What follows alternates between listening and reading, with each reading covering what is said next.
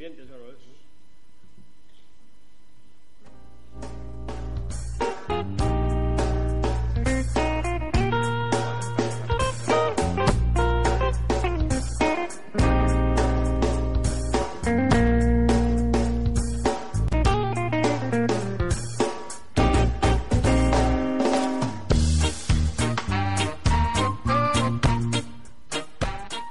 Bienvenidos a A Gritos Mil.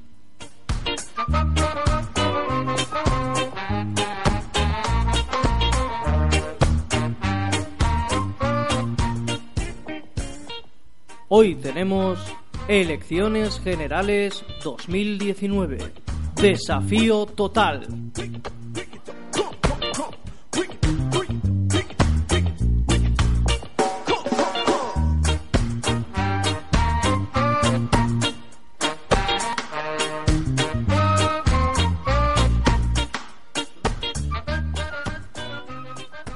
Bienvenidos croneros y croneras una vez más. Eh, estamos en un programa de Agritos Mil hoy muy intenso y muy político, de inmensa actualidad, porque el domingo pues estamos llamados a las urnas los españoles y las españolas y para debatir y analizar estas elecciones generales que se nos vienen encima tenemos como siempre a los mejores contertulios.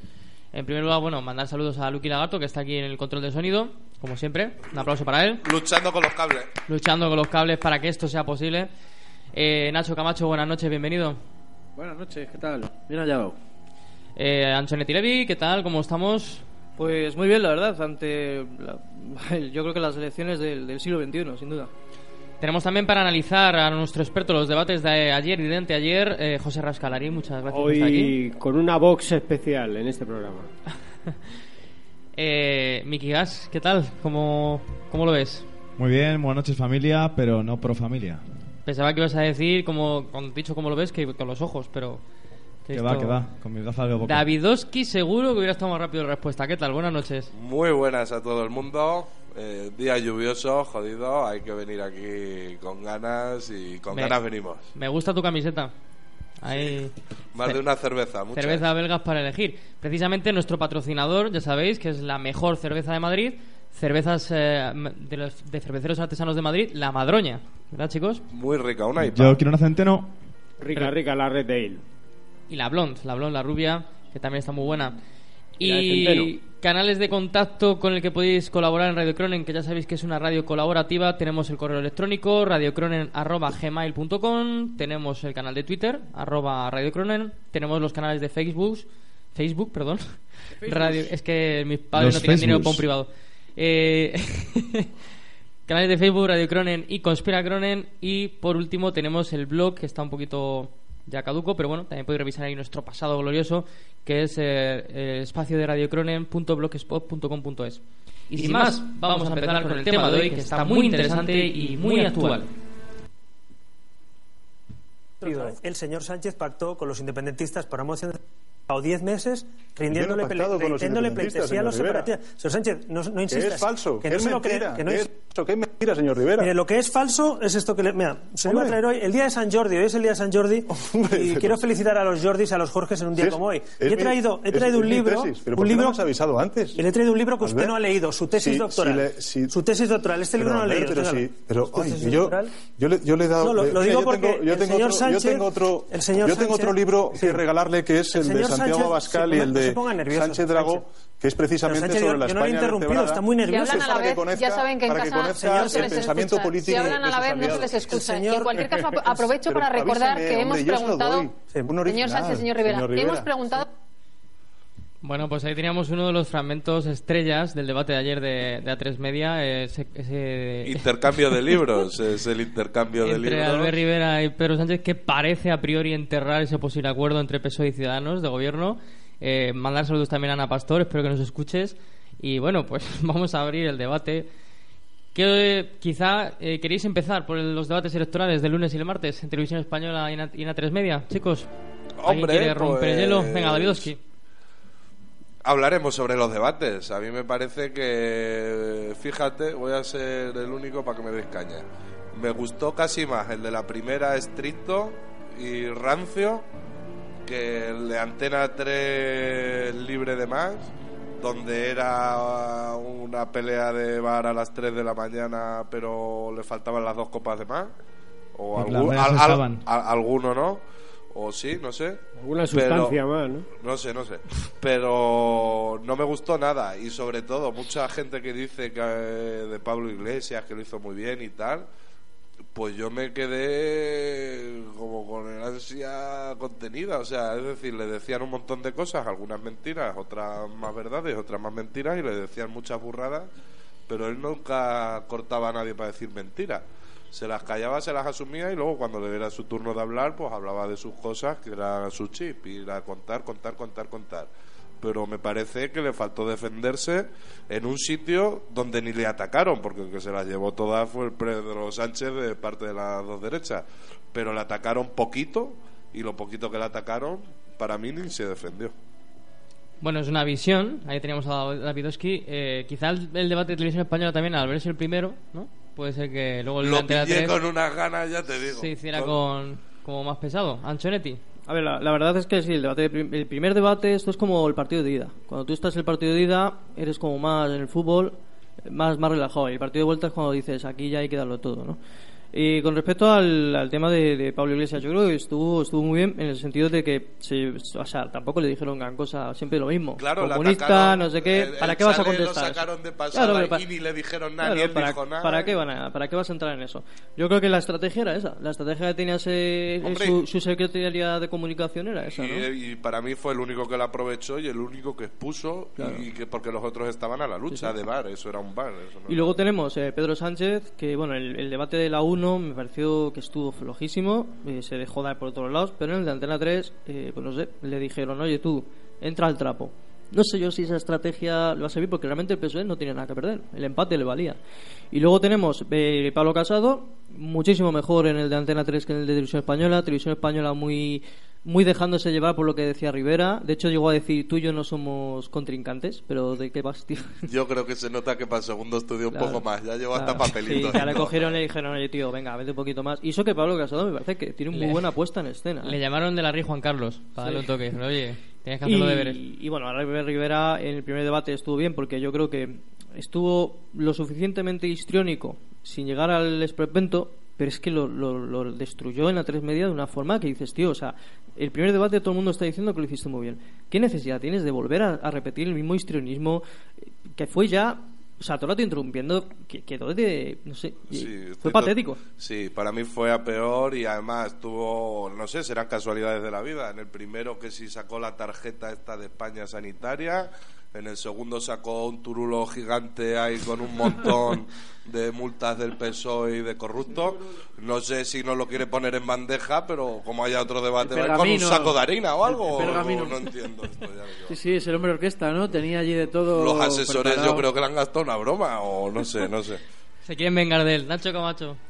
Bueno, yo por hablar de los contendientes, digamos, eh, Rivera, yo muy lo que hablamos aquí muy excitado, ¿no? Muy macarra, la línea era un poco esa, la de Ciudadanos, ¿no? También arrimadas en el debate ese a 6 estaba así, ¿no? Como en el rollo Un segundo, de Nacho, pisando eh, todo el rato, a Rufián le dijo, chaval, no sé qué, ¿no? Un poco chulita, la- ¿no? Parece que chulita. estamos en la tasca, ¿no? En la intro que hemos puesto al principio del programa, es, eh, para los espectadores que no, perdón, los oyentes que no vieran el, par- el partido, iba a decir yo, el segundo debate de A3 Media es una trifulca entre Pedro Sánchez y Albert Rivera, pero lo que nos llama la atención, y espero que la gente lo vuelva a escuchar, es que hay un momento en el que Pablo, o sea, perdón, Albert Rivera no termina ninguna frase. Está tan excitado, quiere decir tantas cosas, está tan como tan tenso, que si se fijan los oyentes y las oyentes de Radio Cronen, no termina ninguna frase. Eso yo creo que es un error brutal en un debate. Sí, pareciera que tuviera algún efecto de alguna sustancia o algo, ¿no? En efervescencia o algo así, no sé. Coca-Cola le sentó mal. algo así, no sé. Bueno, y luego Iglesias, eh, yo le vi, no sé, le vi bien, con un nivel ahí. Lo que pasa que un poco soso a veces, también lo que decías tú, de no defenderse, ¿no? De, pero, y que a veces está un poco desplazado, ¿no? Porque todas las estas iban a Sánchez, todos los ataques, ¿no? De la derecha, estaban ahí como loros ahí muchas veces, ¿no? Era como un rollo ahí de oírlos a los dos ahí. Eh, bueno, pero está claro que Iglesias tiene más nivel, yo creo que los otros, ¿no? Que es mejor orador, mejor. Luego, más nivel, ¿no? Y luego Casado, yo le vi un poco flojo a Casado, porque Casado no se ha visto en estas y tal, y sacaba los logros del PP, que ya quedan como un poco de, de risa, ¿no? Casi el hablar aquí de, de los logros ¿no? que ha tenido el PP y tal en los últimos años, que es como, pero vamos a ver, si le hicieron una moción de censura a Rajoy y estaba en un bar allí borracho, como, como que, ¿sabes? 12 horas. Es verdad, dándole, recuerdo- dándole que te pego. Y luego Sánchez, aunque sea el centro de los Qué grande ataques, Rajoy. y el bolso allí de Teodoro. en, su- en- en- en su Doraemon. el bolso de, en- allí con Soraya al lado Ah, era bueno, todo eh, un poco el patético de ayer, el de ayer no digo allí en la moción de censura Sí, sí, sí, verdad. y Sánchez pues aunque es el centro de tal y, co- y de los ataques y tiene protagonismo pero yo no le veo tampoco que salga muy bien parado no no es, es que no es muy bueno no luego aunque va mejorando no Miki y luego Josera. Y luego yo. yo, continuando con, contigo, Nachete, eh, al final Pedro Sánchez yo creo que en el primer debate no estuvo mal, la verdad.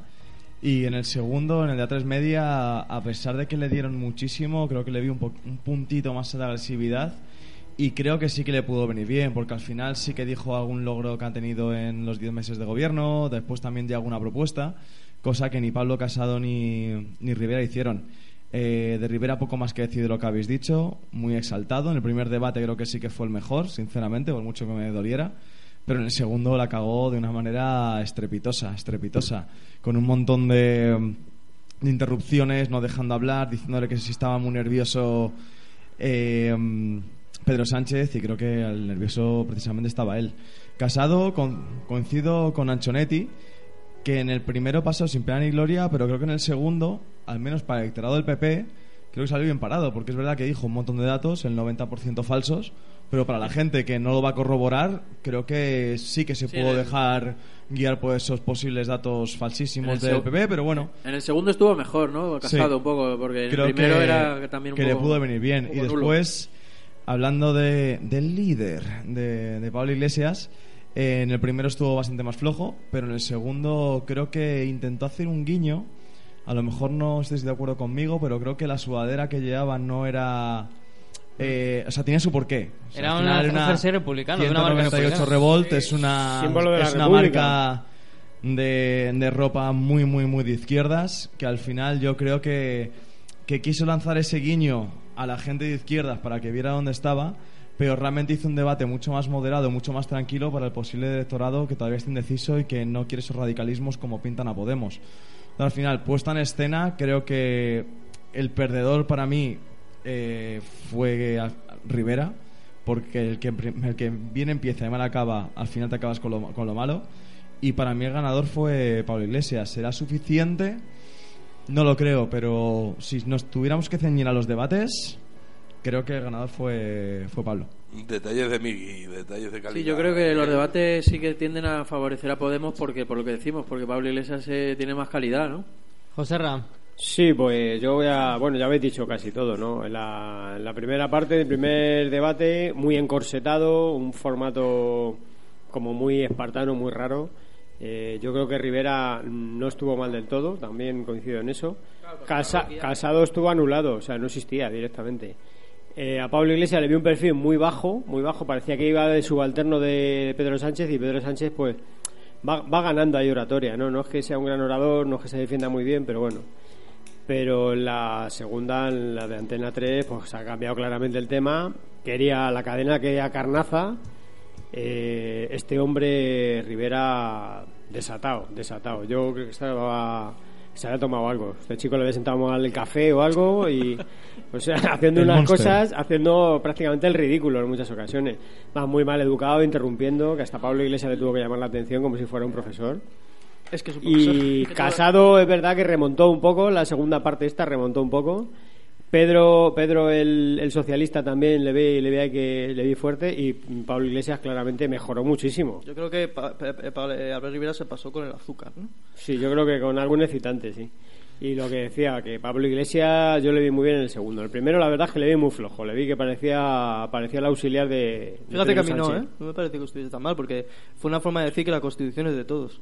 Y que Bueno, la yo- Constitución dice muchas cosas que no se cumplen y esta gente está todo el rato Constitución, Constitución, A mí me gustó mucho el primer debate, esa parte me gustó. Y Yo creo que sacó parece- mucha- muchas veces del libro. O sea, Sí. fue un poco repetitivo. ¿sabes? Un par de veces o tal, pero Y le han hecho cuatro o cinco unos veces. memes buenísimos y un Parecía- vídeo ahí de ¿qué quieres? Chopitos, camarones, calamares... Parecía venga, un fraile con el catecismo, tío. Era una cosa un poco El patética. look quizá no fue muy Sí, acertado. igual no era muy. ¿no? Pero sí que es verdad que, que bueno. Pero, era la- eh, pero estaba leyendo la puta Está- constitución. claro, está bien que luego a, a los que se declaran constitucionalistas les digan su cara pues lo que claro. lo que no lo, lo que se vulnera de la y lo que se Constitución. acuerdan de la Constitución, que solo se Claro. acuerdan para el 135 155. para reformarnos el déficit y el 155 para Cataluña.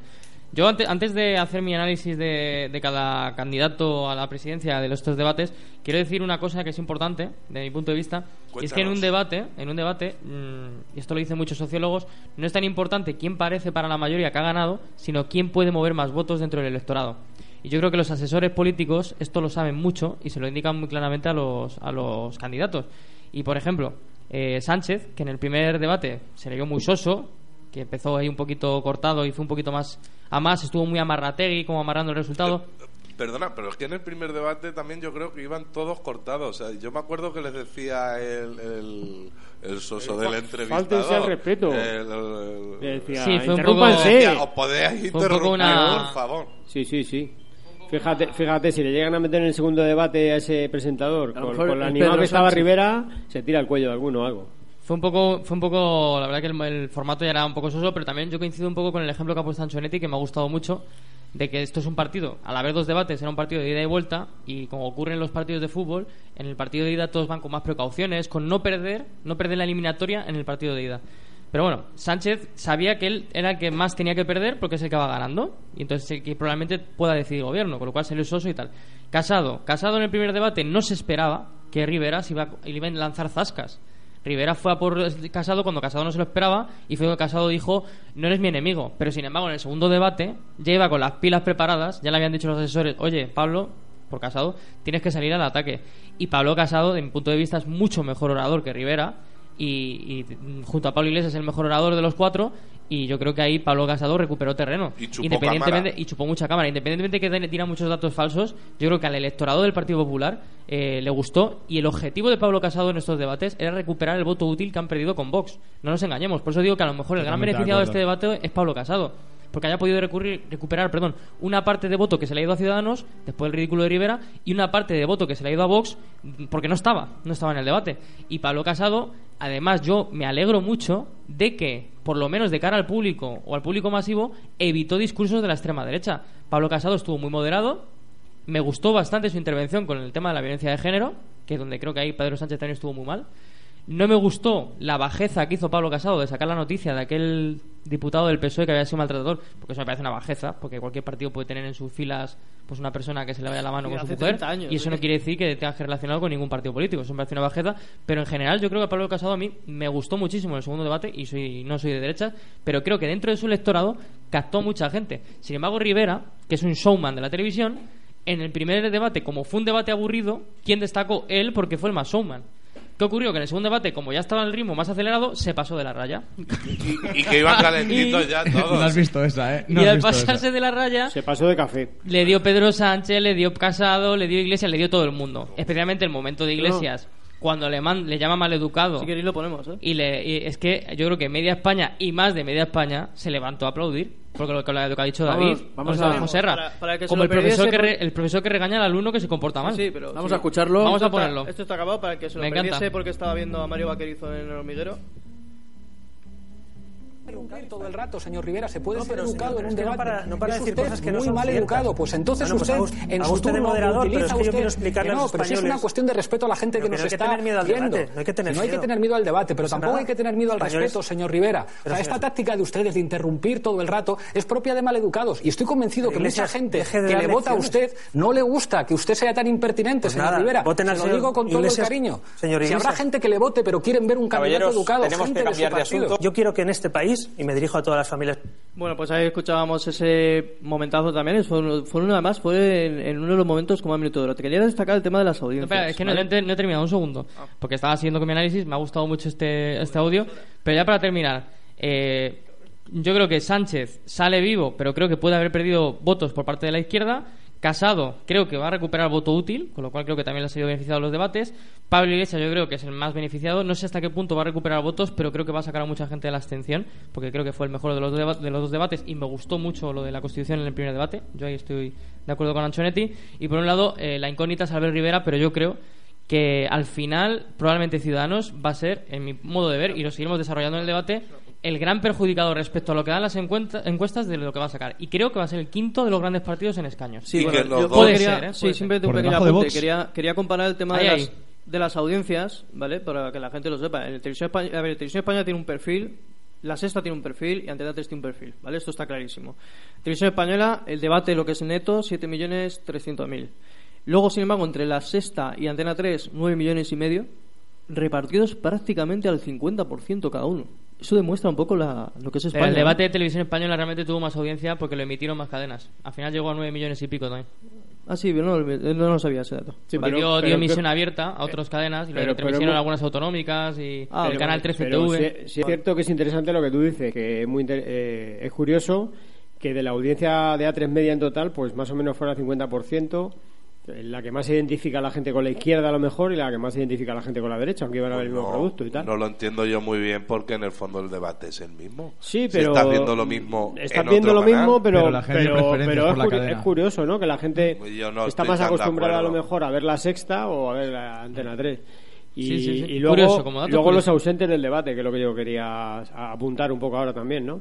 Debería haber estado Vox, debería haber estado otras fuerzas Esquerra Republicana, las siguientes, el PNV, como en el otro debate anterior que hubo la semana justo anterior que hubo hubo seis, seis contertulias, ¿no? La- las chicas, bueno, tuvieron también Rufián y, y el Vasco.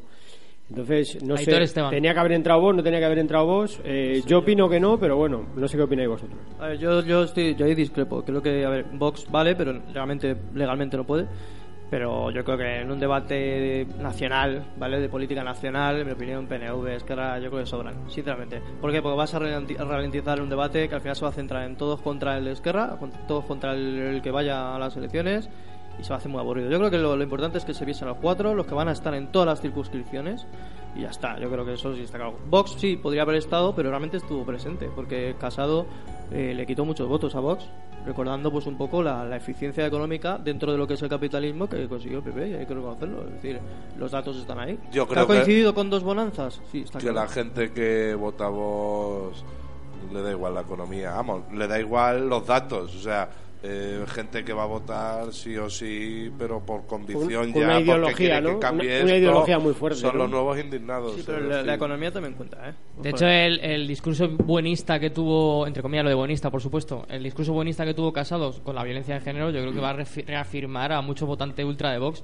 Eh, yo no considero a Vox de, ultra, de extrema derecha, ya lo he dicho muchas veces, yo lo considero un partido ultranacionalista católico.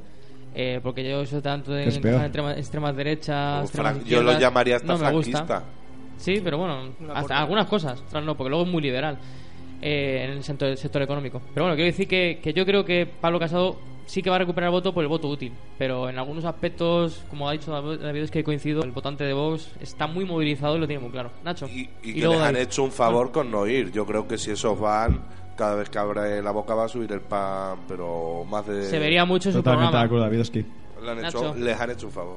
Sí, yo lo que. Claro, lo que se ve es que va a haber un gobierno de coalición, ¿no? Es lo más probable, porque viendo que hay cinco fuerzas ahí que tienen toda su. más o menos su. ¿no? su importancia. El tema es en los pactos, ¿no? ¿Qué, qué pactos habrá, ¿no? Que, porque la- el pacto de. lo- podemos hablarlo, ¿no? El pacto de Ciudadanos y PSOE, ¿no? Que hay de. Y después de ver cómo, cómo se cruzan esta. ¿no? Esta, o sea, cómo es el. Ya lo vimos en el debate, ¿no? Pero puede pasar, ¿no? Al poder económico le convendría a lo mejor un, Claro. un pacto PSOE Ciudadanos, ¿no? Que Ciudadanos le frenara ahí un poquito a Pedro Sánchez. Yo creo que Las es empresas Las económicas, desde luego, desde luego lo compran ese pacto y puede estar ahí, aunque haya mucha leña ahora mismo en los debates o en los discursos de uno contra otro y de Rivera de hay que echar a Sánchez y de tal. Pero desde luego, ¿eh? su campaña la han basado en eso. Hay que echar a Sánchez, es un peligro público, es tal. Sería muy rocambolesco y por, el, y por parte del PSOE también.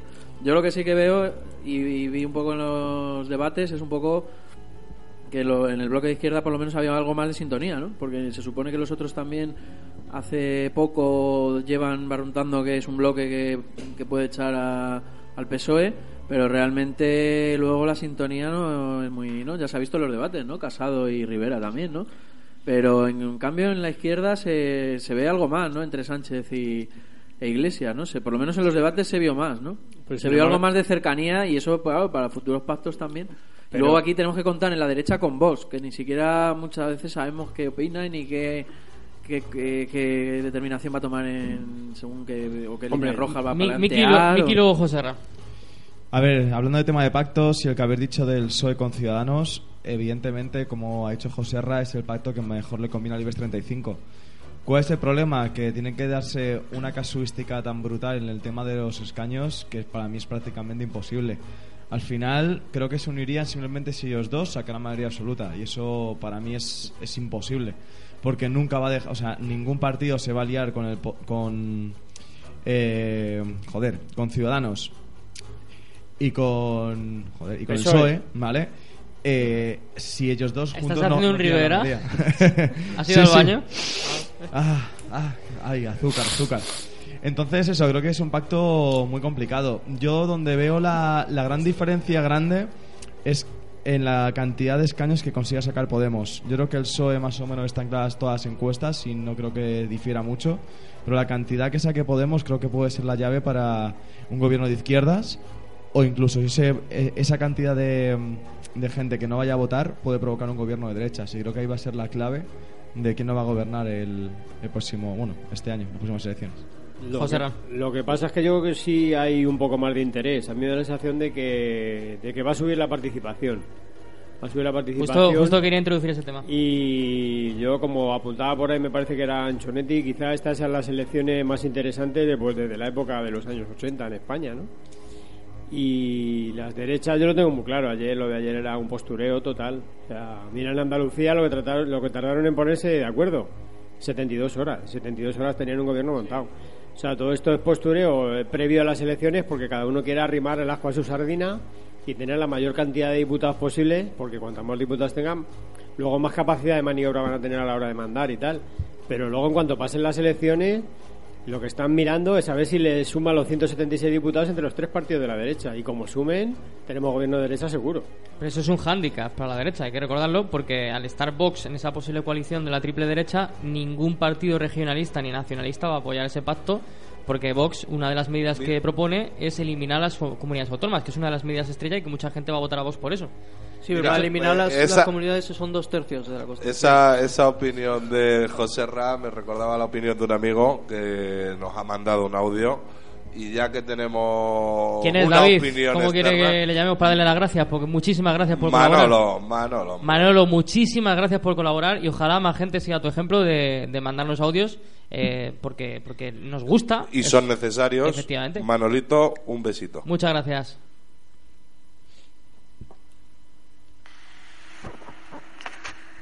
Yo creo que votando no estamos eligiendo a nuestros dirigentes. Estamos eligiendo a quién se va a llevar más o menos dinero. Porque quien en realidad gobierna y quien en realidad controla todo son los que tienen el dinero. Los que tienen el dinero son los que controlan y los que le dicen a un presidente si puede hacer una cosa o no puede hacerla. Todo esto es un paripé. Los políticos están luchando para ganar porque así se pueden llevar más dinero. ¿Pero qué te crees que los políticos están pensando en ti? Pues no, yo creo que no, ninguno. Están pensando en su vida, en sus chalés, en sus coches y en sus cosas. Y mientras más votos tengan, más posibilidades tienen de llevarse dinero. Punto.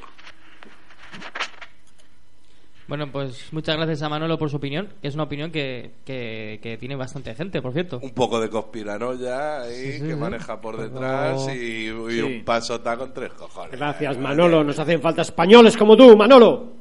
Faltó, bueno, lo, lo- bueno, su Estamos ya empezando a- un poquito con, como lo que pasó con Siriza en Grecia, eh, ojo, que. Bueno, vamos a escuchar Vamos a algo de escuchar, música, ¿no? sí, eh, Corte. un grupo que tenemos eh, además mucho cariño, porque además es un grupo con el que nos hemos mm, carteado, por así decirlo, a nivel de correo electrónico. La primera canción que le pusimos se oía como Sí, el culo. Desde aquí les pedimos perdón y esta se va a oír de puta madre. Vaya nuestras disculpas, pero disfrutad porque es muy buen tema y muy gente muy, muy maja. No Non políticos. gratos, non gratos, no políticos.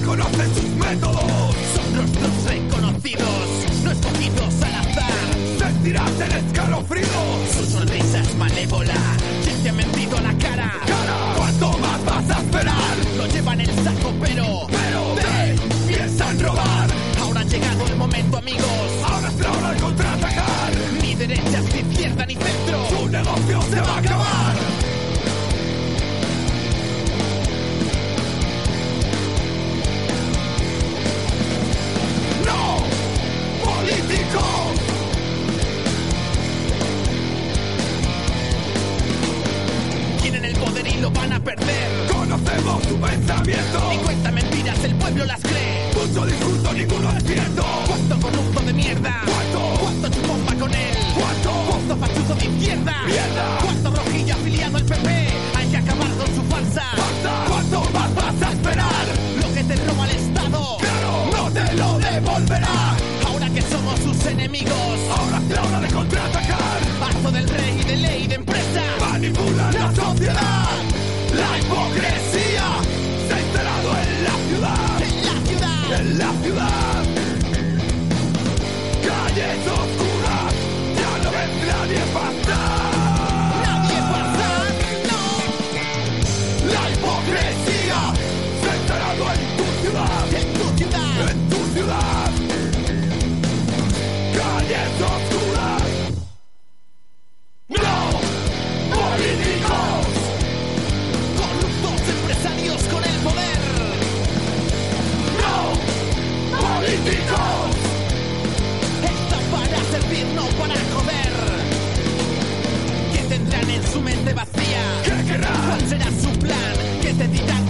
ira? Y la paciencia acabe ya. Veo normal que no subas el IVA. Veo normal que quieras cobrar más. No ves normal que yo tome medidas. No ves que tengo que respirar. Cuando me mires y rías. Cuando. Cuando alardes de poder. Cuando. Cuando de golpe lo pierdas.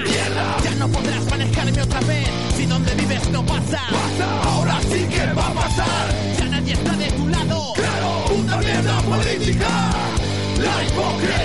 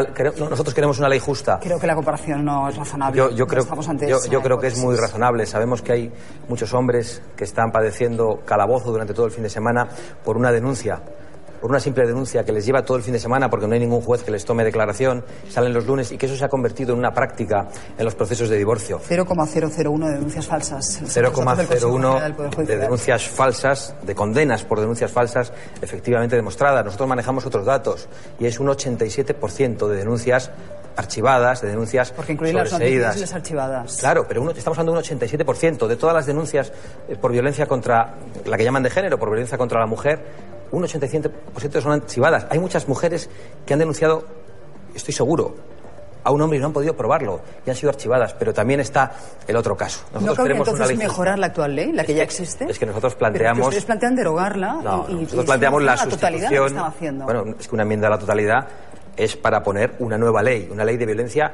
intrafamiliar o de violencia doméstica que proteja a las mujeres, que son principalmente las víctimas, que es que proteja a los hombres. Nuestra posición es que Es una pena que ha tenido que venir el, Abascal a pisarnos este temazo.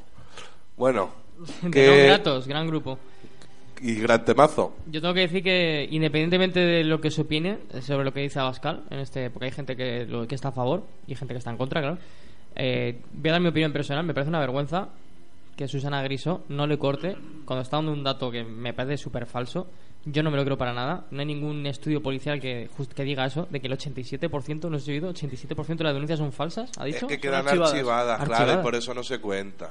No, me parece una manipulación y una falta de respeto a un problema tan grave como en España, como es la violencia eh, de género, donde ya hay 17 mujeres que han muerto, o la violencia machista, como lo queramos llamar, que vale, que podemos pensar o podemos poner en duda eh, el último cambio que hubo en la ley de violencia de género sobre que enseguida se lleva al calabozo al que es denunciado. Bueno, eso lo podemos poner en duda, pero de ahí a dar datos que son, en mi punto de vista, Hombre, falsos pues- o manipulados y que una periodista que encima es mujer no le corte, Hombre, en- eh, no hay- sé. hay que ser justo 17 con Susana- votos en contra que acaba de ganar. Primeramente, Susana Griso le dice, cuando hace la comparación de las víctimas de ETA con el, con el, o sea, como que te van señalando por el tema de, de tener un este y le dice, vamos a ver, la comparación es bastante grotesca, le dice. Bueno, no obstante, yo lo que quería comentar, a ver, tan falso es decir, mi opinión, que hay un 87% de denuncias que son archivadas como decir que solamente el 0,01% son falsas.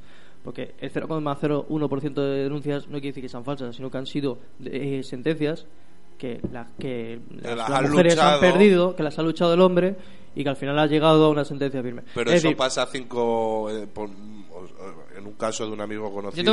cinco clara. años. O sea, puedes estar cinco años bajo una denuncia Sí. falsa y. o Por sea, eso te digo que hay cosas que hay que decirlas. Eso me parece una- injusto y probablemente, y probablemente habría que cambiar que, que la mujer que denuncie falsamente y se demuestre que ha sido falsa, falsa la denuncia tuviera algún tipo de sanción. Eso yo creo que debería cambiarlo. Pero lo, lo que aún no, así, cárcel absoluta. yo creo que el, el- el hombre que el hombre que una mujer le denuncia falsamente por un supuesto maltrato y sigue con la mujer, pues eres masoca. Si te denuncia falsamente, pues pasa a esa señora porque está mal de la cabeza. Es el único, vamos, yo el único problema que le veo. Bueno, pero también podríamos Pero decirlo no por eso vamos a meter en el mismo decir saco a la cantidad de miles, un segundo, la cantidad de miles, Cientos de miles de mujeres, la cantidad de cientos de miles de mujeres que reciben maltrato, muchas que se callan porque no pueden eh, separarse del marido. Totalmente de acuerdo, y, y me parece una, una vergüenza que eso se aproveche Y para vilipendiar una ley entera. No sé. Yo creo que es una manipulación total la que hace de los datos. Lo primero, el 87% de las denuncias no son falsas porque para que sean falsas, como bien ha dicho Anchonetti, tendría que haber una condena penal.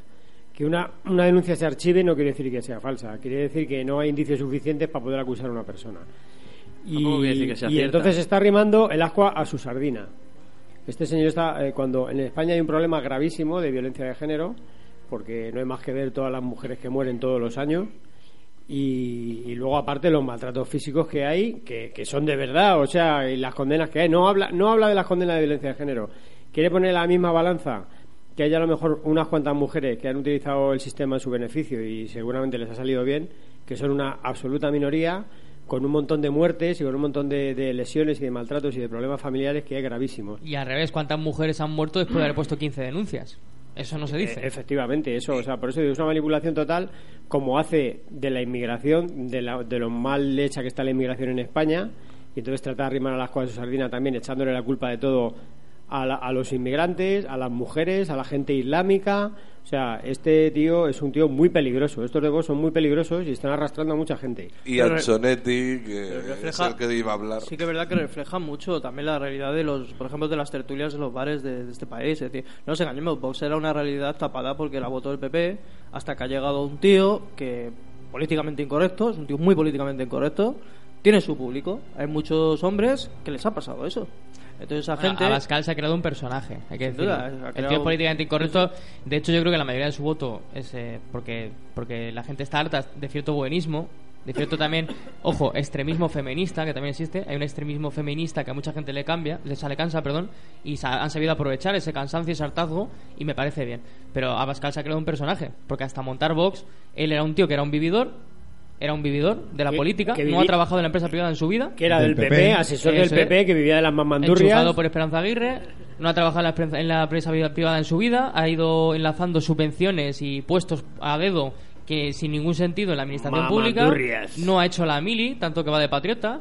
Eh, es un tío, pues eh, bueno, pues eso que, que en general que, que realmente lo que se ha creado es un personaje. ¿Que es un personaje que le ha salido bien? Por supuesto. ¿Que está arrastrando a mucha gente que está harta de determinados eh, actos, entre comillas, buenistas? Por supuesto. ¿Que son los indignados de derechas? Totalmente de acuerdo. ¿Y que les han hecho un favor con no ir al debate? También. Probablemente. Y que hace cuatro años existían y pintaba menos que la Tomás a los títeres, porque este año sí, porque le están poniendo pasta. Igual, Steve ¿eh? Bannon, el amigo no de Trump. Si no, nada, porque estos señores existen hace cuatro años ya. Y reconocido por ellos, que han recibido dinero de las islam- de Irán. grupo islámico de Irán, ¿no? También, o sea, Sí, pero, pero luego está están, luego son anti-islamistas, también están todo el día con el Islam. Pues un partido que sí que tiene muy marcado lo del Islam, ¿eh? Lo de la, la homofobia. reconquista. Ellos dicen que no, isla- no son islamófobos, pero tienen ese tema con, con que, bueno, con los, con los inmigrantes que no. Hombre, ¿no? pero esos son Y jeques árabes. Los sí. jeques árabes son buenas Pero luego gente. fíjate quién les El financia. resto no. ¿eh? Un grupo islámico y de Irán. Sí, pero yo digo una cosa. Ultra islámico, me imagino. mismo ¿no? modo De- que esto es mi opinión y a lo mejor el 28 de abril me tapan la boca, porque es la mejor encuesta en la que va a haber el 28 de abril. Pero hoy la no te la tapa nadie, ¿eh? Hoy no, efectivamente, de momento. Eh, os voy a decir una cosa. Igual que yo creo que la campaña electoral de Ciudadanos estaba siendo bastante mala porque no entiendo por qué motivo ha vetado al PSOE antes de tiempo y sin embargo pues eh, abre la puerta a un posible pacto o apoyo de Vox. Y con una credibilidad del 10%. Claro, sin embargo, la campaña electoral de Vox me parece que está siendo buenísima. Ha mantenido escondido a su líder para que no diga ninguna barbaridad. En internet, no sé si están contratando a gente o tienen a gente ahí, o Forocoches está quemando. No, ellos funcionan por las redes Pero están sociales en todas partes. y, y trafican con su Y- propia información. Muy claro. bien, y os voy a decir una cosa, y están captando muchísimo voto joven, que hay un, un millón de electores nuevos en estas elecciones, y yo creo que muchísimo porcentaje, yo creo que el partido de derechas que más va a captar este voto nuevo va a ser Vox. Por supuesto. lo menos en, los- en los Porque pueblos. si eres un facha de corazón, te sientes No, identificado. no, o gente que no tiene ideología. Es que vamos Sobre a dejar todo, los estereotipos. Claro, lo más importante es Claro, eso. Que es le que- dices España, mensajes simplistas, sencillos en Instagram. Claro. Vox es el partido con más seguidores en Instagram de calle. Y después va Podemos. Yo Podemos que- ha basado mucho en Internet. Y Vox está siendo como el Podemos de Internet de derechas. Y ojito que está captando mucha gente y están haciendo una campaña electoral muy buena. Ojo, que luego a lo mejor el 28 de abril, ya te digo que Ciudadanos me tapa la boca y dobla a Vox. Pero yo creo que puede haber sorpresas el domingo. Hombre, lo de Andalucía yo creo que servirá un poco de revulsivo a mucha gente que le da pánico Vox, como y a mí. que no iba a ir a votar. Claro, el que no iba a votar Yo- y, se, y se va a animar a votar a otras opciones pues, para que Vox saque lo menos posible, porque estos señores es que acaban con la democracia. Sí, Yo la creo- moción, la yo moción está en los, en los nuevos que van a votar, en los que se han muerto y en los que y en los que estaban en la abstención. Nacho. Venga, es tu Eh, momento. Yo pienso que, que Vox tiene ahí un voto oculto que no conocemos y que yo pienso que muy... Yo quiero pensar que muy mayoritario no va a ser, porque son muy frikis al final, ¿no? Esta gente al final están planteando aquí unos debates que no estaban en el, en el ambiente, ¿no? De lo de las armas aquí, por, por, por un caso de alguien que le entren en casa, que bueno... Y luego el tema del feminismo, por ahí yo sí que creo que tiene mucho voto, ¿eh? Porque hay mucha gente que hostia pues que yo que sé hay políticas feministas y tal o de la violen- o de la ley de violencia de género que, Que a lo ya- mejor uno puede tener un hermano o no sé qué que ha sufrido una situación que tal que vente vete a contarle tal o cual Y y que se la agarran mujer- a Vox o a lo que haga Y falta que la mujer dice "Es que yo tengo hijos y miro por mis hijos porque no huí las lagartas. Claro, igual que sabemos que también hay mujeres que son hijas de puta y que muchas veces con la ley esta de violencia de género se aprovechan del tema, ¿no? Y, Y es una minoría, Y si que eso es lo no que se es, habla y que no a se- lo mejor es no es una un 0,01, extrema pero es minoría. Un 1. Sí. Y un 1% sigue siendo un 1%.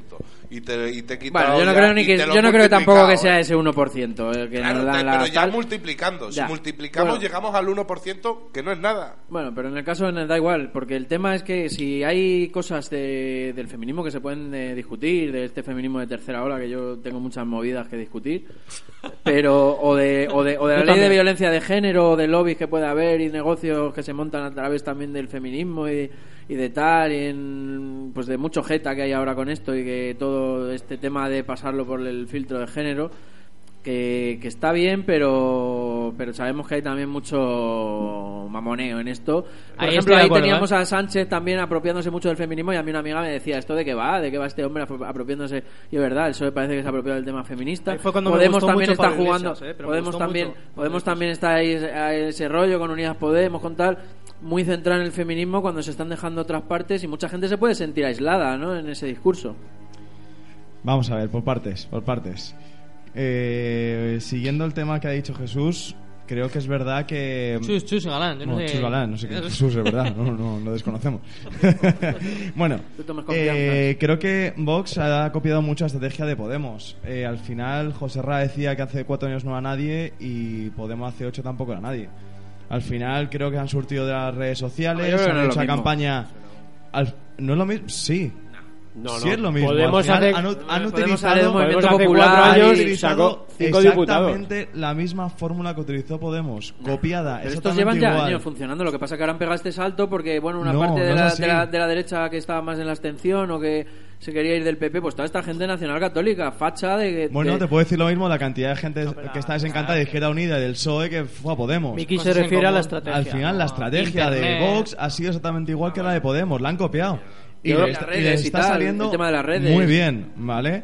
Después, que fake habláis con- news. Eso Podemos no, no era de fake news, pero, pero no, Vox pero es, la es estrategia, fake news a saco. La estrategia es la misma. La estrategia es exactamente la misma. Es al final, ellos están dando un mensaje simplista que al final a mucha gente le convence con el tema del feminismo que habéis tocado, con el tema de los abortos, con el tema de la inmigración que me parece muy Cataluña, importante. Cataluña, Cata- España, España, España. Sí, efectivamente. Pero al final lo que está detrás creo que es el fascismo del crudo. Habláis también, bueno, del feminismo. Creo que el O tema fascismo del bueno. que Eso- eso solo le pertenece a Inés Arremada. Creo que es un tema muy, muy delicado. Aquí estamos rozando para mí la barbarie, sinceramente. Creo que, que hay mujeres que se, ap- que se apoderan de, de la ley. Sí, pero ¿cuántas? ¿Una de cada mil? ¿Dos de cada mil? Poquísimas. O sea, al final creo que... Y repito, Ahora y, mismo- y háztelo mirar con quién te vas si una mujer te denuncia falsamente. Pues pasa Pero- ella. Porque si pero la, Bueno, la a ver, pregunta pero es, a ver, es Miki, te- igual, Miki, tú te voy a puedes hacer- ta- Miki, te voy a hacer una pregunta. ¿La ley de violencia de género actual discrimina o no discrimina? Positivamente, claro. Entonces es una discriminación. Pero es que hay a veces... No hay Pero más. se puso No por algo, no, ¿eh? no, no, no, Se puso por espérate, algo eso. deja- dejadme rebatir porque si no esto, no, Perdona. puede- esto no sirve de nada. No hay Esto más es todo, preguntas, señoría, señoría. no se hable más. Parece, Claro. parece que habéis estado con Rivera en el descanso, Claro, joder, o sea... tomando una cerveza. ¿Que es discriminación positiva? Por supuesto que sí, pero igual, ¿por qué discriminación positiva contra, o sea, a favor de las personas eh, discapacitadas en ciertos aspectos? Porque son gente que necesita entrar a la sociedad. Pues ahora mismo tenemos un problema muy, muy gordo, como es el tema de la violencia machista, y al final tiene que haber discriminación positiva, porque se nos está yendo de las manos. Y es lo que hay. Que te digo, que 1% de los hombres puedan estar jodidos por una sentencia que sea falsa, todo mi apoyo contra esa gente. Es una putada, pero al final, por el bien general, esa ley es totalmente necesaria. Pero tú, y, lo- entonces- y yo lo que haría en este caso es, en el caso de que se demostrara que es una denuncia falsa, a esa mujer que le caiga los mismos años que le hubiera caído al hombre. Claro. Seguramente en esos aspectos muchísimas denuncias falsas se cortarían. Pero las reales, las que la- las mujeres van a hospitales, eh, de repente, o sea, se encuentran en urgencias muchísimos casos de violencia de género.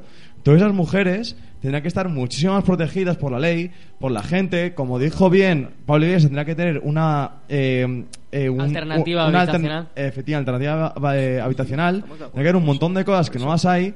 Ya te digo, y que si hay un 1% de los hombres, que ojalá no me pase a mí nunca, ni os pasa a ninguno de vosotros, ni a nadie en este mundo, pero al final creo que eh, un Estado tiene que gobernar para todos, para la mayoría. Y creo que en, esta, en este caso la mayoría tiene que estar por encima. Y ser bien mayor es que ni una mujer más muerta. Punto. Totalmente de acuerdo, pero creo que hay alternativas. Es decir, o sea, lo que no, en mi opinión, lo que, no puede- lo que no se puede hacer es legislar en contra de la presunción de inocencia.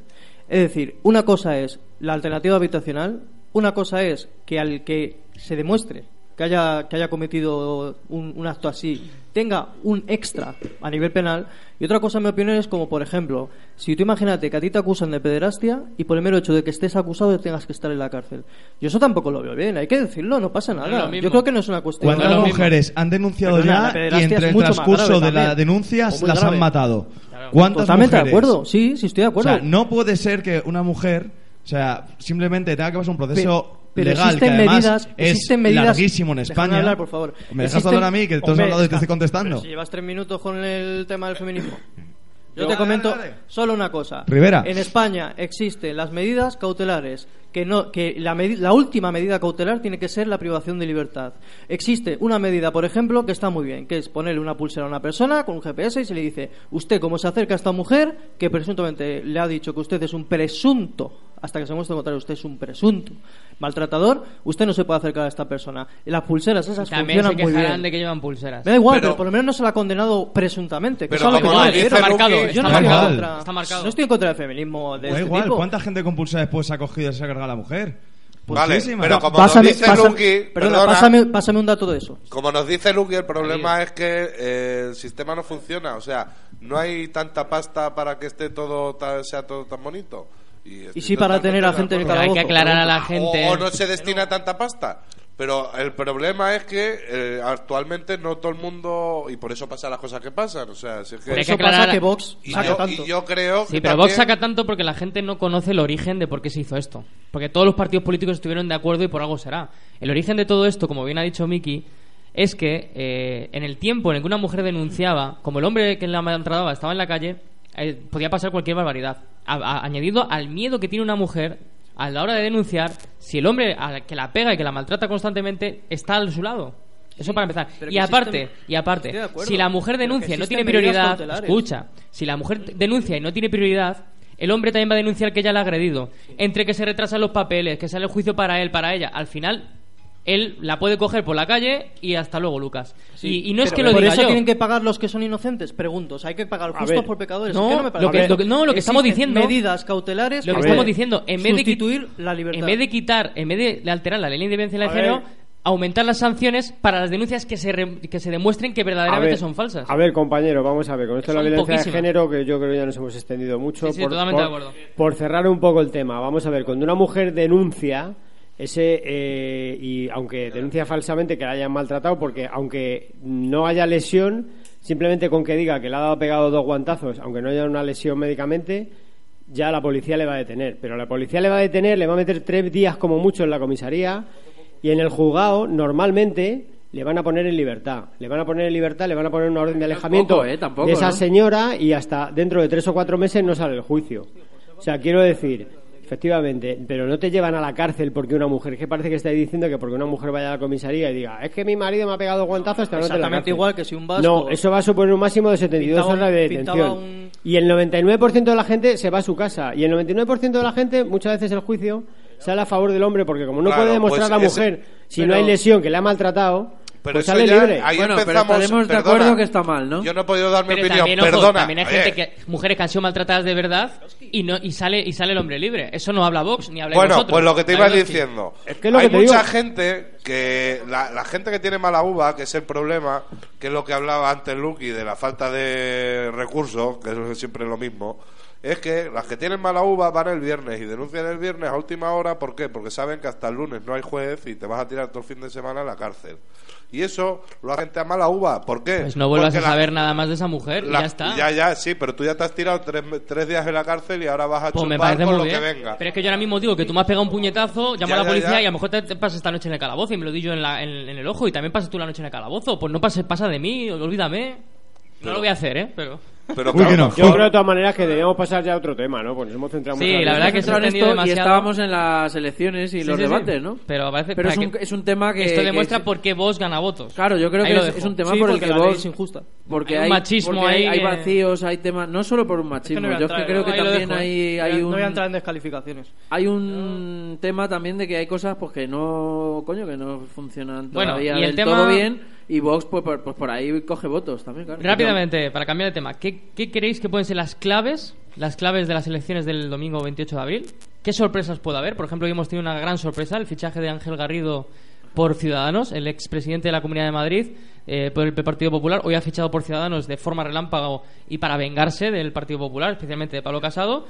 Y bueno, es la gran primera sorpresa antes de votar, pero ¿creéis que va a haber sorpresas? ¿Qué temas pueden ser los más importantes? Aparte de Cataluña, de la violencia de género, del, del empleo, evidentemente, de la economía. Yo creo que sobre todo Cataluña. Por desgracia, todos los temas importantes como son la sanidad, la educación, como bien has dicho tú, la economía y poco más, si os fijáis en el debate, ocupó muy poquito espacio. La gente apenas, yo creo que la gente en general, la mayoría de la gente, no vota por, lo- por porque uno vaya a, a apostar más por un modelo público o por un modelo privado, tal.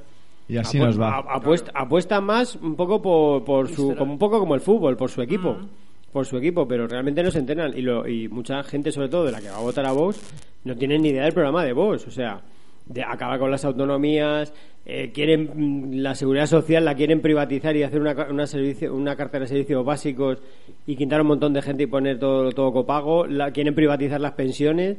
O sea, mucha gente que va a votar a Vox no es consciente de todo eso. O sea, que quieren privatizar todo, la educación, todo. Eso es una locura. Bueno, yo creo que realmente nadie mira los programas electorales, o casi nadie mira los programas electorales antes de votar y es una pena. Pero bueno. Los demás, ¿cómo veis? ¿Qué creéis que pueden ser las claves? ¿Los pactos que puede haber al final? ¿Sorpresas? Yo, yo pienso que, que, que sí, las claves, desde luego, está ahí lo de Cataluña también en el ambiente, ¿no? Porque es la derecha se nutre mucho de eso, ¿no? Todo el rato. Ya vimos ahí a Rivera con las fotos, ¿no? Con Torra, con Torra, tal. Torra, Torra, Y todo el rato ese Sí que es verdad que proceso y tal. hizo una cosa muy buena Rivera, ahora que estoy cayendo, y es diferenciarse sobre el tema del aborto y todo esto con respecto al PP. Sí, porque además se lo dijo, ustedes son conservadores y ellos quieren quieren hacer Nombró el LGTBI también. Sí, ellos quieren hacer, bueno, ellos quieren mostrarse como una, un poco, una derecha liberal o incluso no derecha, A centro. lo Ellos hablan de francés, ¿no? centro, A lo pero francés. Una derechita ya- cobarde, ¿no?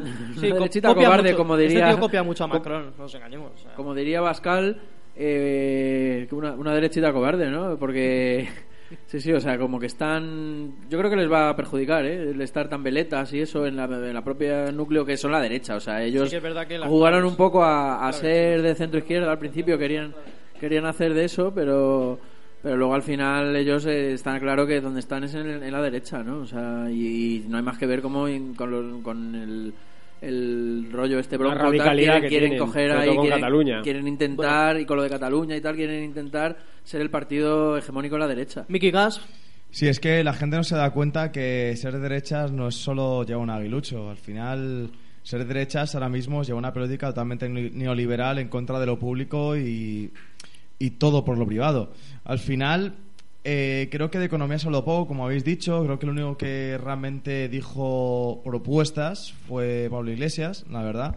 Para mi gusto, bastante, bastante interesantes. Porque tanto el Partido Popular como, eh, como Ciudadanos solo hablaban de bajar impuestos. Bajar impuestos, ricos, bajar además. impuestos, bajar impuestos. Claro, pero al final decían, en plan, es, o sea, vamos a rebajar a todo España 700 euros de impuestos. Mentira.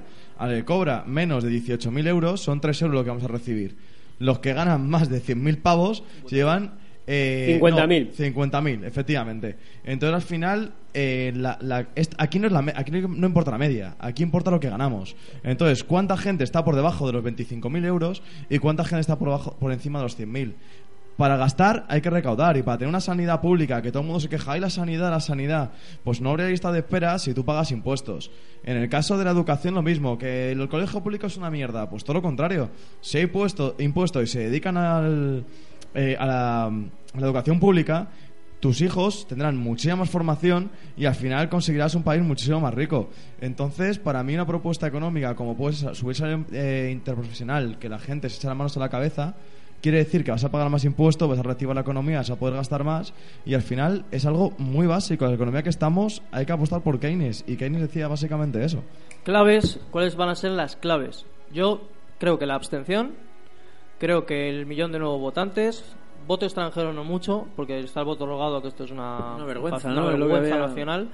Y también mucho, el también, eh, en mi opinión, cuánto voto de la CUP va a ir hacia Podemos. ¿Hacia Podemos o hacia Esquerra? En No, hacia. Po- hacia Podemos en las generales anteriores fue mucho, ¿eh? Ganaron. Comú en Podem, Cataluña. Esquerra Bueno, y no Front. Front, Front por la República Catalana, algo así que se llama, un nuevo partido que ha montado de hecho el ex de Podemos en Cataluña, que también puede sacar algún escaño. De todas maneras, yo quería decir que para mí va a ser fundamental la participación. En 2015, en diciembre, la participación fue del 73%. En 2016, en la repetición de junio, la participación no llegó al 70%. Esos tres puntos de diferencia supusieron que el Partido Popular pasó de 123 escaños, o 24, a 137. Entonces, para que la gente vea lo importante que es la participación, es decir, Pues- cómo afecta a la izquierda. Pues ya que estás con los números y para ir finalizando, danos ahí. Sí, vamos a ir ahora con los pronósticos. Con los pronósticos. Danos duro. Y quiero que digáis que cuánto va a sacar los seis primeros partidos. Hay un premio para los que hayan, un posible premio para los que hayan participado. Damos tiempo también para que la gente nos deje comentarios en Ivos por si quieren participar en esta electoporra, porque el ganador, el que más se acerca al resultado final, eh, recibirá un regalo de Radio Cronen. ¿Quién quiere empezar a dar su pronóstico? Empieza tú, ¿David? venga. Venga, David, vamos Tú. a empezar por la. Yo, venga, vale. Pues mi pronóstico es: el Partido Socialista 113 escaños, Partido Popular 87, sumando los de Navarra Suma, los dos de Navarra Suma. Eh, Unidas Podemos 47, Ciudadanos 40, Vox 31 y Esquerra Republicana de Cataluña 12. Hemos puesto los seis primeros y ese es mi ¿Cuánta, pronóstico. cuánta exactitud. Va a gobernar la izquierda, pero va a necesitar algún apoyo de Seguro los que si los nacionalistas y de todos, compromiso. que no me acuerdo de ninguno, suman hasta 30 350. David, ¿cuál es el tuyo? Los míos suman lo que es a grosso modo. Yo creo, fíjate, pronóstico, que si llegan a 100 alguno, yo creo que no van a llegar ni a 100, ninguno. Y mira, al PSOE le ve un 100, pero bueno, yo creo que no, 99,9. Pero vamos, 100. Eh, PP 90, Ciudadanos 1,50, Podemos 1,70, pese a que le duele. Vox 30 y se me hace un pelotazo demasiado gordo.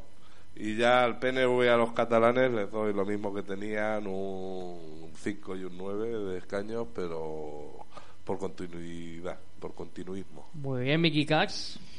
Vale, yo PSOE 105, PP 90, Podemos y aquí me he ido al alza a 60, espero, quiero, creo. Eh, que he dicho yo 70.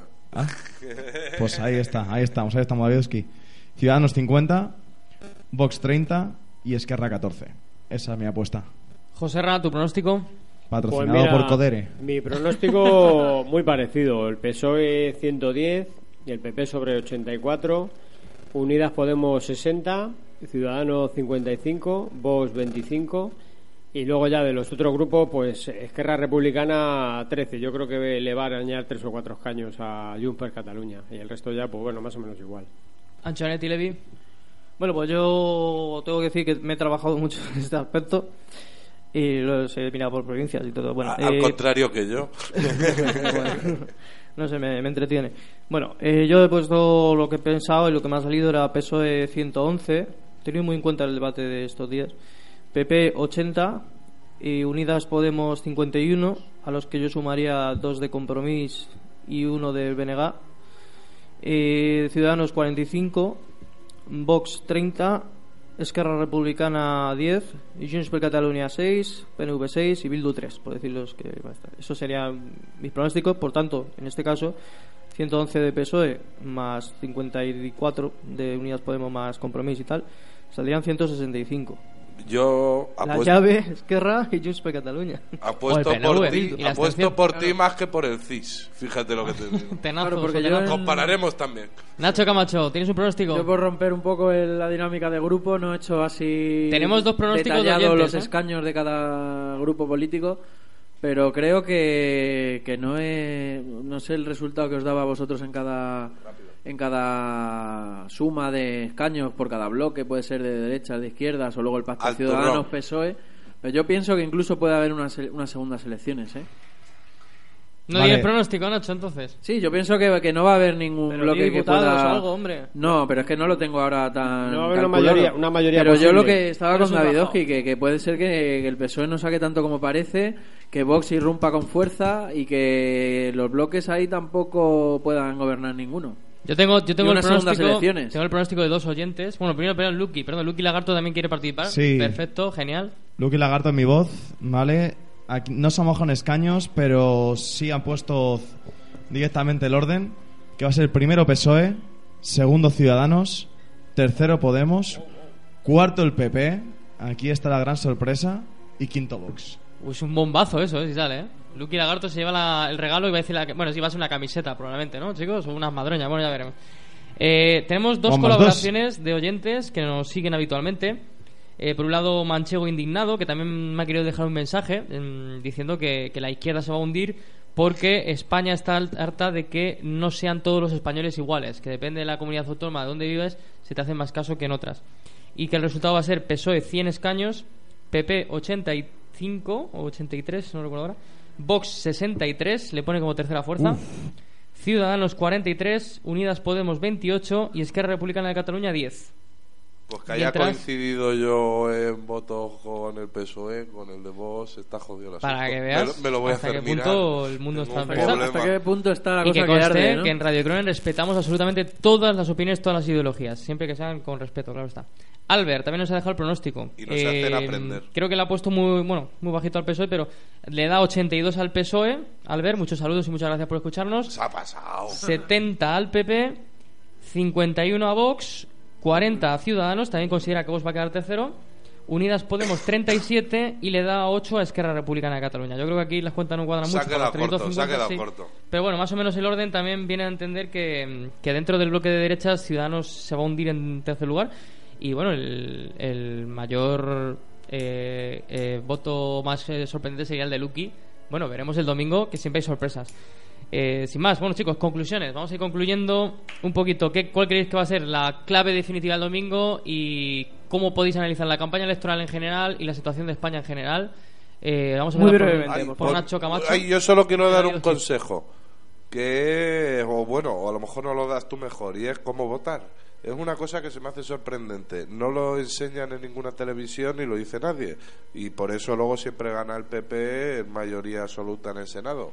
Porque no enseñan a votar. La gente no sabe cómo funciona eso. Entonces coge la papeleta, la meten en el papel, en el sobre, y, y no es como. Sí, no es la rosa. sí, La Senado no marcan nada, ¿no? La dejan no hay que blanca. marcar, claro, pero es que en la rosa hay que poner 3X. 3X, efectivamente. Y entonces eh, me da pena de que yo creo que eso hay también hay una mano detrás de que interesa la incultura, yo creo, ¿sabes? De que nadie enseña, no hay un espacio ni en la primera, que es la pública, que nos digan, Que nos pues mira, expliquen. se vota así, y si lo hay, pues yo que sé, a lo mejor es a las 7 de la mañana los miércoles. Sobre todo a los Claro, nuevos, a los pero nuevos, que ¿no? antes de la, de la mierda electoral esta de que te comen la oreja aquí que vienen todos pim pam pim pam pues deberían de enseñar y, y si te pones bruto los primeros años al principio y al final y luego ya solo al principio Pues interesante reflexión, e incluso enseñar de cómo se reparte el Senado, porque hay que recordar que son cuatro senadores por cada provincia independientemente del tamaño. Más luego lo que se ha dado en Más- cada comunidad autónoma. Más uno, a uno por cada comunidad autónoma y otro por Millón. cada millón. Sí. Bueno, verdad. Nacho Camacho, conclusiones de todo esto que estamos hablando Sí, para las elecciones del también 28 de abril el domingo. Decir la- lo del ¿Vas a tema votar, que, Nacho? lo del tema que hemos hablado aquí de- del voto rogado, eh, la dificultad, ¿no? De la gente que vive en el extranjero, ¿no? Que de, de votar, ¿no? Dependiendo de cada país, de tal, una burocracia.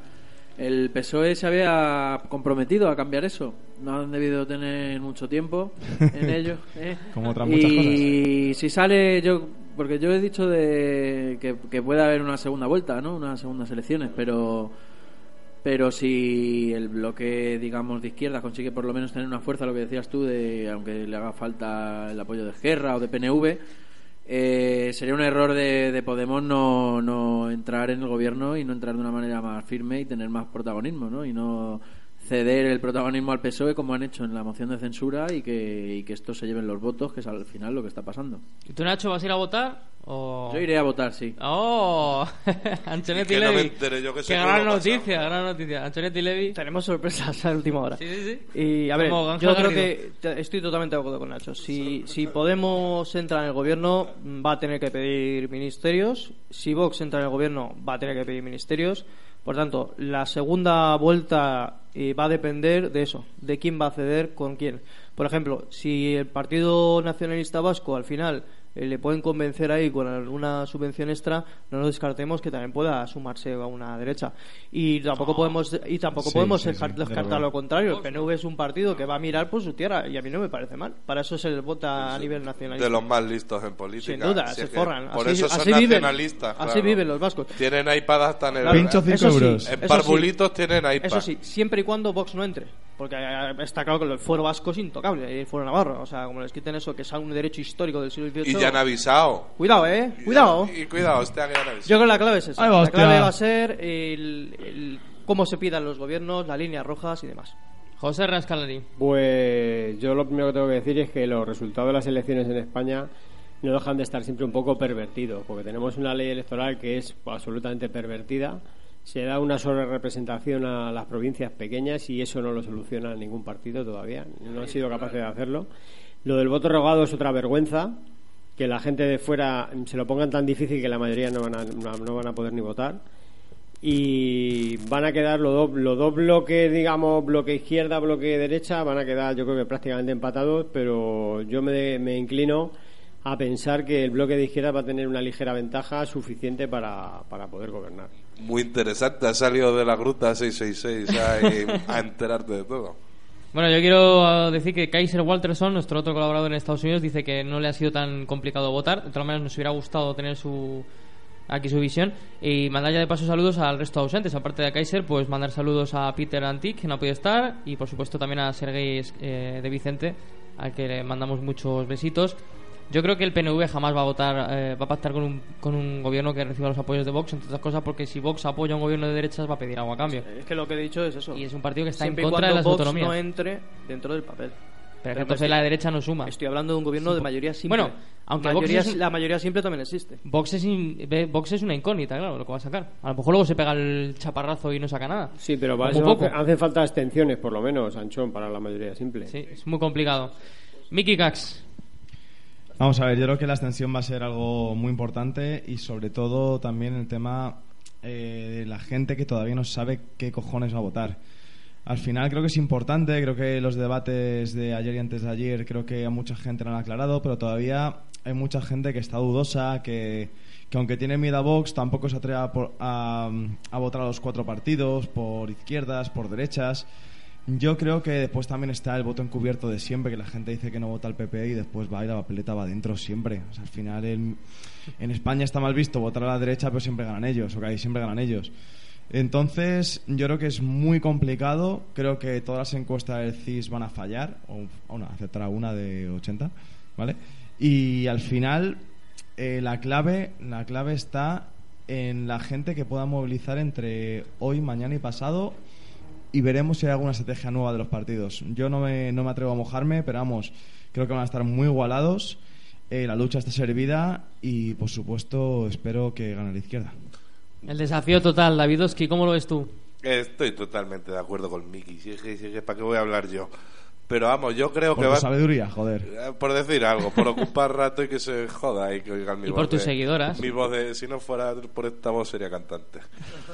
Pues yo creo que eso, que van a estar muy igualadas y yo espero y creo que va a ganar la izquierda. O sea, el bloque de izquierdas va a estar por ¿Con encima. o sin los nacionalistas? Ahí está la clave, ¿no? No, no, yo te hablo de. Con. Estoy sumando dos contra tres. Y yo creo que el bloque de izquierdas incluso a lo mejor llegan a la mayoría absoluta, pero vamos, o sea, es un poco, un poco arriesgado. Pero creo que va a bajar la abstención y va a ayudar a que el bloque de izquierdas, si no llega a la mayoría absoluta, va a necesitar muy poquito para llegar. Y el bloque de derecha, sumando los tres, aunque luego nunca se juntarían porque es extrema derecha y ya somos oposición, eh, estarían muy cerquita. Bueno, pues eh, Nacho Todo esto partiendo de que el PSOE es un partido de izquierdas, ¿no? Y que va a Centro representar izquierda. a la izquierda política No de este país. es no. Bueno, pues ¿cómo concluimos? ¿Cómo vamos a concluir el programa? El programa? ¿Qué tema tenemos preparado ahí para Pues despedir a los oyentes y las tenemos- oyentes? Tenemos preparado un tema de, de síncope, ¿vale? Que lo estamos ya ahí escuchando, más o menos. Que va dedicado a Luke y es su tema favorito. Y por supuesto que cada uno vote lo que quiera, Guau, somos guau. libres, pero por favor que cada uno vote sabiendo lo que vota. Jodió musicólogo. Y el que se abstenga también es libre de hacerlo, pero que también se abstenga sabiendo por qué se abstiene y las consecuencias que conlleva. Muchas gracias por escucharnos una vez más. Tenemos a Síncope. Sí. Pues Síncope, buen Político, grupo mítico también, que tiene un nuevo disco además. y Si te abstienes, luego no te quejes. Hasta después de las Hasta- elecciones. Disfrutadlo. Bueno, hasta la Radio vuelta. Noche, Hasta la segunda vuelta. Un Si te beso y buena te puedes quejar, ¿eh? estancia.